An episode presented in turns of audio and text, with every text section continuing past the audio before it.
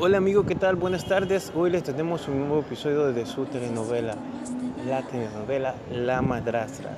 Este capítulo va a ser especial, va a ser el último capítulo emitido por nosotros, por el grupo de Seriamente Locos. Ha sido un gusto compartir con ustedes. Va a ser emocionante poderles compartir las diferentes escenas que se realizan en este cuarto capítulo. Esperamos que sea de su agrado, que le pongan toda la atención del mundo y veamos qué ha sucedido hasta ahora en la telenovela La Madrastra. Les recordamos que en el último capítulo encontramos a Leonel con Esteban donde se revelan toda la verdad. Leonel se entera que su mamá fue asesinada. Vamos a ver qué es lo que sucedió y la reacción de Leonel. Tengan un muy buen día, una feliz audición y sobre todo es un gusto haber podido compartir con ustedes. Comencemos con el capítulo.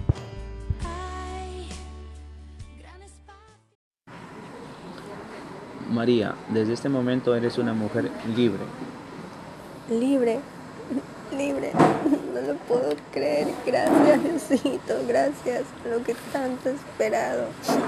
Llegó, llegó por fin ese momento de ver a mi familia, de ver todo. Me siento tan emocionada. Gracias, Diosito, gracias. María, ¿te encuentras bien? Claro que me encuentro bien. Es la mejor noticia que me han dado de poder ver la luz del sol, de poder abrazar, de poder ir a mi casa con mi familia, con las personas que me pertenecen y no estar más encerrada de aquí. Gracias Diosito por escuchar mis oraciones. Gracias. Por fin, libertad. Gracias, Dios mío. Buenas tardes, señorita Estrella. Por favor, ya salga de la piscina. Tenemos que empezar las clases. No, no quiero. Más bien usted métase acá a la alberca. Está súper el agua. No, no, no, no, no, no, no, no, no, no diga eso. Yo vine a darle clases a usted fuera de la piscina. Yo no vine a verla nadar. Yo vengo a dar sus clases y usted tiene que recibir sus clases. No, no quiero. Más bien voy a quedarme siquiera unos minutos más. No necesito ninguna clases. No quiero, ya le dije. Señorita Estrella, por favor, no perdamos su tiempo ni me haga perder el mío. Yo vengo porque su papá me pidió a que le dé las clases y usted tiene que recibirlas. Eh, para eso me contrataron. ¿Y por qué usted me, por qué me habla de usted? Porque yo trato así a mis estudiantes por respeto. A mí me enseñaron a respetar a las personas y tratarlas tal como se merecen. Por eso yo la trato de usted. Usted es mi alumna, yo soy su profesor y no tiene por qué cambiar esa relación. Yo vengo a darle clases, a enseñarle, a prepararle. Por favor, no perdamos más el tiempo, salga ya de la piscina. ¿Me está diciendo maleducada? No, en ninguna manera, pero por favor, tenemos que estudiar. Usted tiene que estudiar y aprender. Yo vine a enseñarle. Por eso estoy yo aquí, no para perder el tiempo. Por favor, no me haga perder el tiempo. Qué fastidio, por Dios, ya está bien. Saldré de la verca solo porque me lo pides, o si no, no saldría. Y las clases las tomaremos en el jardín. ¿En el jardín? ¿Y por qué en el jardín?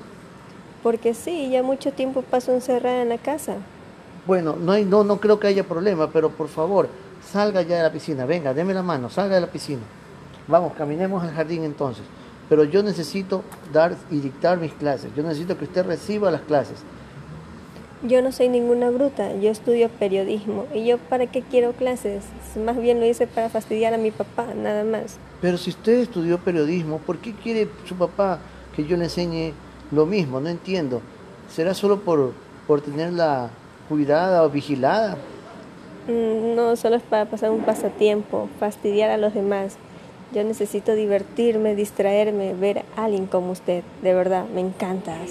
Pero yo no soy ningún pasatiempo, entiéndame, por favor. Yo solo soy un simple profesor que vine a enseñarle a usted. Yo no tengo por qué estarle rogando y rogando y rogando y rogando para darle clases. Si usted no quiere, por favor, yo me voy. Me voy y punto. Está bien, váyase. No importa. Este, pero su carácter tiene algo que me encanta, me gusta, por Dios. Qué carácter. Bueno, esa es mi forma de ser. Y si usted le parece bien o mal, no me interesa, pero yo me largo de aquí. No soporto a niñas mimadas como usted. Chao. María, me siento muy triste porque te vas, pero también contenta por tu libertad. Tranquila, amiga. Yo también me siento muy feliz, pero a la vez también muy triste porque te dejaré aquí sola. Nunca te olvidaré. Has sido muy buena conmigo todos estos años. Siempre tendrás mi apoyo. Estaré contigo para lo que sea. Te prometo, te prometo María que cuando yo salga iré a buscarte a México. Siempre te, estaré esperando, créeme. Serás como mi hermana, junto con mi familia. Serás bienvenida. Te, te sentirás como en tu casa, en serio, créeme. Sé feliz, María, solo sé feliz. No sé cómo ser feliz, me había olvidado. ¿Cómo sentiré al momento de cuando llegue a casa de verlos a todos? No puedo, no me puedo imaginar. Tengo miedo que pase algo, que no me desconozca mis hijos. De verdad, siento. No llores, María. Ya desde ahora tu vida cambia, es una nueva vida. Tienes la libertad, puedes salir a ver a tu familia, pero no llores, por favor. Lloro de emoción. No sé cómo presentarme a mis hijos. No sé cómo reaccionarán. No sé cómo decirle, yo soy tu madre porque ellos han de pensar que yo he estado muerta. De verdad, no sé cómo van, qué va a suceder. Dios mío, ayúdame, por favor, ayúdame que todo salga bien. De verdad, ahora más que nunca te necesito, por favor. Buenos días, Lupita, vengo a ver a mi papá. No, no, no, joven Héctor, no puede pasar a ver a don Esteban, está ocupado. ¿Cómo que no puedo ver a pasar a ver a mi papá? Está ocupado, joven, está haciendo lo suyo. ¿Qué pasa? ¿Qué pasó aquí? Héctor, ¿cómo estás, amigo? ¿Qué está pasando aquí? Aquí que estoy llegando ahora y Lupita no me quiere dejar a ver a mi papá. No, no los puedo dejar pasar porque están haciendo, conversando de algo importante. Espérate, Lupita. ¿Sabes qué? Déjame a mí. Yo voy a conversar con Héctor. Héctor, por favor, ven a mi despacho. Vamos a conversar. Bien, Héctor, mira, hay algo que te tengo que decir. No quiero estarte rodeando ni mintiendo. La verdad es que tu papá en este momento está con Ana Rosa. ¿Con esa mujer? Sí, con Ana Rosa. Y es así como deberías comenzar a llamar, porque ella va a ser tu futura madrastra y además sabes muy bien que no puedes oponerte en el amor que tiene su papá y Ana Rosa. Ya eres grande, tienes que aceptarla. Lionel, yo no puedo aceptar que Ana Rosa sea mi madrastra. El hecho que a mi mamá murió y no podemos aceptar en nuestra familia que venga y nos pongan a, a una madrastra en ese momento. Mira, Héctor, no puedes negarte siempre y rotundamente con eso. No puedes negarte siempre que te pueda venir alguien más. Tienes que dejar que tu papá haga su vida. No es lo mismo aguantar a que tenga una madrastra porque la relación de nosotros no es lo, no es lo mismo. Mi, mamá está muerta y no puedes decir para compararnos en lo mismo. No, no, no, no nos compares a tu mamá y a la mía, porque tú no sabes lo que yo pasé. Además, a tu mamá no la mataron, a la mía sí. ¿Y cómo así no la mataron? ¿Quién te dijo eso? Bueno, ya que ya lo dije, la verdad, Héctor, fue que tu papá Esteban fue quien me lo contó. Me acabo de enterar. Al parecer, a mi mamá nunca tuvo un accidente. La asesinaron.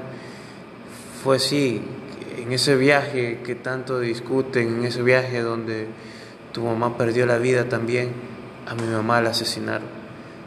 Y hoy no sabes cuánto sufro y es por eso que no puedes decir que somos iguales. Tú tienes a tu papá y yo no tengo a mi papá.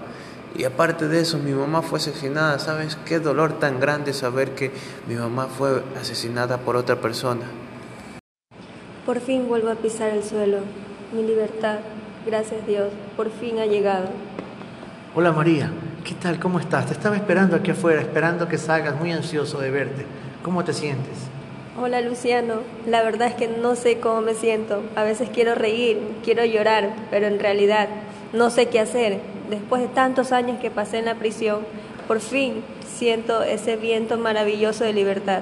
En un momento pensé correr hacia celda, a la celda y tocar la puerta para que me abran, regresar, porque durante mucho tiempo ese fue mi hogar.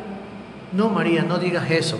Fueron 20 años de soledad e injusticia, pero todo está en manos de Dios y lo hemos comprobado. Por fin eres libre, disfruta, es tu momento, esto es tu espacio, tu aire, tu carretera, tu calle, tu ciudad.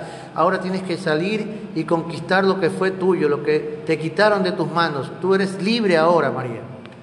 Gracias, Luciano, gracias. Todo esto te lo debo a ti. De verdad, quisiera volar para sentir la libertad. En realidad, no sé, me siento tan libre, tan contenta que quisiera ir a ver a mis hijos, pero tengo miedo, miedo de lo que pase en el futuro, de cómo reaccionen, miedo a su mirada, a su cariño, todo. Gracias, Luciano, de verdad, te agradezco tanto tanto que gracias a ti, por fin, estoy libre. No tienes que agradecerme nada, María, ya te lo dije, es mi trabajo y me pareció una injusticia. Por eso cogí tu caso hice lo posible y lo imposible para pelearlo y lograr tu libertad. Ahora ya te digo de nuevamente, eres una mujer libre con tus derechos y trata de recuperar todo lo perdido, recuperar tu vida, tus hijos, todo, tu familia, todo, porque todo lo que hicieron contra ti es una injusticia. De ahora en adelante eres una mujer firme, has pasado lo peor y de ahora en adelante viene todo lo mejor. Trata de recuperar tu vida, ser feliz y sabes que cuentas conmigo para lo que sea. Quisiera hospedarme en el hotel donde pasó al comienzo de, de esta desgracia, de verdad. Pero María, te soy sincero, no sé si será buena idea que vayas a ese lugar. Te va a traer tantos recuerdos, recuerdos malos del pasado. Imagínate, hace 20 años pasaron muchas cosas feas ahí. No creo conveniente que vayas a ese lugar. No sé, pero tú decides. Está bien, este, me iré contigo donde estás viviendo ahora para evitar recordar esos momentos. Mejor no, Luciano. Mejor me voy a vivir al hotel que está para recordar esos momentos, esos momentos de tanta injusticia, de saber quién mató a Patricia. Quiero saber detalles de cómo reaccionan cada uno de ellos al verme que estoy ahí. Hola, ¿qué tal, mijo? ¿Cómo estás, Héctor? Bien, papá. Gracias por haberme invitado a comer. No, tranquilo. Creo que merecemos ambos pasar más tiempo juntos, compartir, conversar de muchas situaciones que han pasado y que están pasando. Pues sí, como lo hacíamos anteriormente, pero desde que llegó esa mujer ya no compartimos mucho tiempo juntos. Por favor, este, Héctor, prefiero no hablar de, Ana Rosa. En verdad, la situación con ella es muy aparte. Es una mujer que llegó a mi vida en mis momentos de soledad. Fueron 20 años solo y espero que tú también entiendas y sepas comprenderme algún día. Pero no conversemos de ella en este momento. Dime, ¿cómo vas en el asunto de la empresa? ¿Cómo está el asunto con, con con, con, las inversiones, con las importaciones, ¿cómo estamos con ese asunto? ¿Cómo vamos? ¿Cómo vas? Sí, papá, gracias a Dios la empresa está bien, está prosperando, los índices, los indicadores están subiendo, hemos tenido una mayor rentabilidad. Qué bueno, hijo, te felicito, en verdad, Héctor. Eso yo necesitaba, una persona que a futuro se encargue de nuestras empresas, que no las deje de caer y que las lleve en adelante como yo lo he hecho y como lo han hecho nuestros, lo hicieron mis padres y mis abuelos, y quiero que así tú de igual manera lleves en adelante la empresa. Muy pronto decidiré y estoy más que seguro que vas a ser el futuro presidente de nuestro consorcio. ¿De verdad, papá? Claro que sí, tú te lo mereces eso. Y me has demostrado que eres capaz y tienes muchas ganas de llevar adelante nuestra empresa y sacar en alto nuestro apellido. Este, gracias papá por ese voto de confianza, pero yo creo que la presidencia sería mejor darle a Héctor. Él es una persona mayor preparada y siempre ha estado desde los inicios con la empresa y él hasta ahora ha sido como un hermano mayor a nosotros y un ejemplo a seguir. Sí, es verdad, pero mi decisión aún no está tomada, pero yo mi preferencia, yo prefiero que seas tú, mi hijo, quien se encargue de las empresas. Pero eso lo vamos a analizar luego. Espero y anhelo que seas tú quien dirija la empresa. Además, por parte de Héctor, aparte de, que ha sido como un hermano mayor a nosotros, siempre nos ha dado un ejemplo, él ha sido una persona que ha sufrido mucho. Me acabo de enterar, me comentó él mismo, que a su mamá no había fallecido normal, sino que a ella la asesinaron. Sí, es verdad. Es un joven que desde niño sufrió muchísimo, se quedó huérfano de padre y madre muy pronto, pero nosotros y sobre todo yo he sido como un padre para él, nunca lo abandoné, lo apoyé en todo, en sus estudios, en sus fracasos y logros. Pero eso luego hablaremos. Yo tuve que lamentablemente cortarle una verdad a él. Entonces, papá, ¿tú sabes quién fue la asesina de la mamá de Héctor? Lo siento. Lo siento, pero no puedo. No puedo no odiar a esa maldita mujer. Esa maldita que mató a mi mamá. Solo de pensar en ella, tengo un odio tan profundo que le deseo hasta la muerte. Y si no puede morir, entonces que se pudra en esa cárcel. Que no salga jamás. Esa maldita me destruyó la vida. Me separó de mi mamá. No puedo, quisiera no odiarla. No la conozco y aún sin conocerla, sé que la odio. Y si la tuviera de frente, la mataría con mis propias manos. ¿Por qué? ¿Por qué tuvo que matar a mi mamá? Ella no le hizo nada. Esa maldita merece la cárcel y mucho más. Que se pudra, que se quede en ese lugar. Jamás la perdonaré. Jamás. Pase lo que pase, siempre la odiaré. Qué bueno, qué bueno tener reunidos a toda mi familia aquí, cenando, tranquilos, a los tiempos. Definitivamente me siento contento de tenerlos todos aquí. Estebancito, ¿no es mejor que le cuentes la verdad a los demás? ¿La verdad? Bueno, creo que es el momento. Familia, tía, hijos míos, he pasado 20 años de soledad, 20 años soportando muchas consecuencias y Ana Rosa llegó a mi vida en el momento indicado.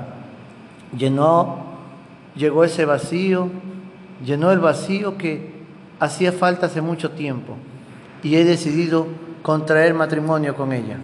¿Qué? Sí, así es, como escucharon, hijos míos. Voy a casarme con Ana Rosa. Quieran o no, ella es la mujer que yo escogí para mí de ahora en adelante. Papá, mejor me retiro. No, no lo hagas. Toma asiento. Quédate ahí, hija mía. Quiero que escuches todos mis motivos. Bueno, creo que será lo mejor que yo sí me retire. Estoy sobrando y estoy estorbando en este momento. Con permiso. No, no lo hagas. Por favor, toma asiento. Tú también eres parte de la familia y eres como un hijo para mí. Lionel, por favor, toma asiento. Tú también eres parte de la familia de nosotros. Papá, no podemos prohibirte que rehagas, rehagas tu vida, pero nosotros no podemos aceptar que Ana Rosa venga a ser como nuestra madrastra. Debes escoger. Si Ana Rosa llega, se casa contigo, nosotros nos iremos de la casa.